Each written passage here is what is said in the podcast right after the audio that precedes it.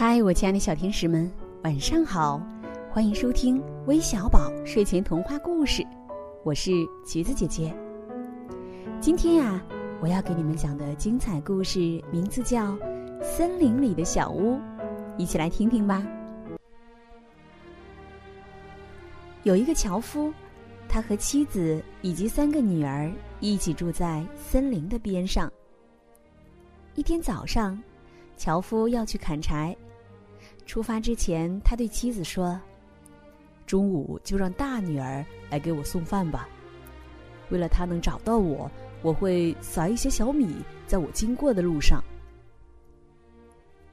临近中午，大女儿去给父亲送饭了，可是用来指引方向的小米都被鸟雀啄食了。他找不到标记，在森林中迷了路。到天黑都没有走出去，他感到很害怕。这时，他发现了一丝亮光，就循着亮光来到一座小木屋前。他敲响了房门，一个很生硬的声音回答他：“进来吧。”走进房子，他看到一个胡须垂到了脚边的老人坐在桌旁。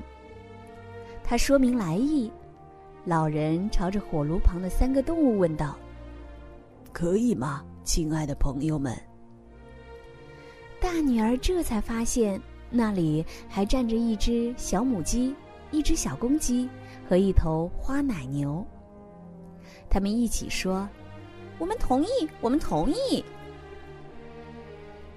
于是老人对他说：“你去准备一顿晚餐吧。”大女儿做了一桌子美食，然后和老人一起享用起来。完全没有想到动物们还在挨饿。饭后，他问老人：“我累了，可以在哪里睡觉呢？”动物们听到后十分气愤的说：“你们都吃饱，我们饿肚子，看你夜里在哪睡。”楼上房间有两张床，你去铺上白床单，一会儿我也去睡。老人说。过了一会儿，老人走进房间，看见大女儿只铺好了自己的那张床就睡着了，于是非常生气的说：“你不配睡在这里。”说完就把她赶进了地窖。樵夫饿了一整天。晚上回家责备妻子，妻子很惊讶。大女儿中午就去送饭了呀，一定是她没有看到标记迷了路。第二天，樵夫嘱咐妻子：“今天让二女儿来送饭吧，这次我在路上撒一些更容易发现的绿豆，她就能找到我了。”但和昨天一样，鸟雀们又把绿豆吃光了。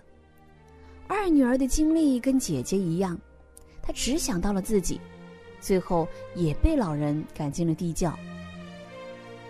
第三天，樵夫又要去砍柴了，他对妻子说：“今天只有让小女儿来送饭了。”妻子不同意，说：“哦，我不能再失去我最心爱的孩子了。”樵夫安慰的说：“你放心。”我把颗粒更大的豌豆撒在路上，它聪明乖巧，不会迷路的。但豌豆这次被鸽子们吃光了，小女儿也迷失了方向。她想到父亲会挨饿，母亲会伤心，心里难过极了。直到天色昏暗，她仍没有走出森林。她也沿着远方的灯光，来到了白胡子老人的小屋。恳求老人能让他借宿一晚。老人仍然让小动物们来决定。三个动物都很愿意，小女儿非常感激，就走过去摸了摸小母鸡和小公鸡的羽毛，抓了抓花奶牛头顶，对他们说：“哦，谢谢你们这些好心的动物。”在老人的吩咐下，小女儿准备了丰盛的晚饭。但他却没有立刻用餐，而是先拿了一些大麦撒到了小母鸡和小公鸡面前，又抱了一大捆干草送到花奶牛的嘴边，之后提了一桶水进来，对动物们说：“哦，请你们尽情的享用吧。”做完了这些，他自己这才开始吃饭。饭后，他向动物们道晚安，动物们也同样祝福他睡个好觉。勤劳的小女儿先安排好动物们的睡处，并为老人铺好床铺，直到老人睡下后，她才去休息。深夜，她被房屋突然发出巨响惊醒，房间好像在迅速膨胀。过了很久，声音渐渐平静。劳累了一天的小女儿再次进入梦乡。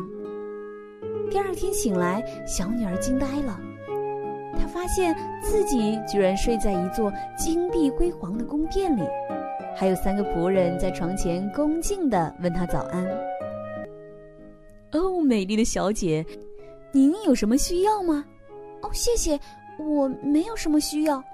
她答道：“我要下去为老人和小动物们准备早餐了。”说着，她向老人的床上看去，发现白胡子的老人不见了。却有一个漂亮的青年坐在那里。青年见他醒来，对他说：“我是这儿的王子，被巫婆施了巫术，变成了老人。每天只有这些被变成动物的仆人陪着我。只有遇到一个对人和动物都充满爱心的女孩，才能为我解除巫术。而你，就是这样一个女孩。你的善良和博爱。”拯救了我们，你愿意做我的新娘吗？嗯，是的，我我愿意。小女儿羞涩的回答。之后，王子派人来接女孩的父母，还邀请了森林里的动物。他们在宫殿里举行了一场隆重的婚礼。那两个自私的姐姐被送到森林里的一个烧炭厂工作。只有他们有了足够的爱心，才能够获得自由。亲爱的小朋友们，听了这个故事，你有什么收获呢？不妨在留言栏里告诉橘子姐姐吧。今天的故事就到这里了，都有谁点播我们的故事呢？让我们一起来听听他们的名字吧。第一位小朋友是来自深圳的江一慧。还说现在已经会讲故事了，希望能给我们所有的小朋友讲故事，我们非常期待哦。还有来自北京的韩天成，来自湖南岳阳的胡天成，来自湖北武汉的孔维义，来自福建厦门的苏雅英。我们明晚再见，晚安。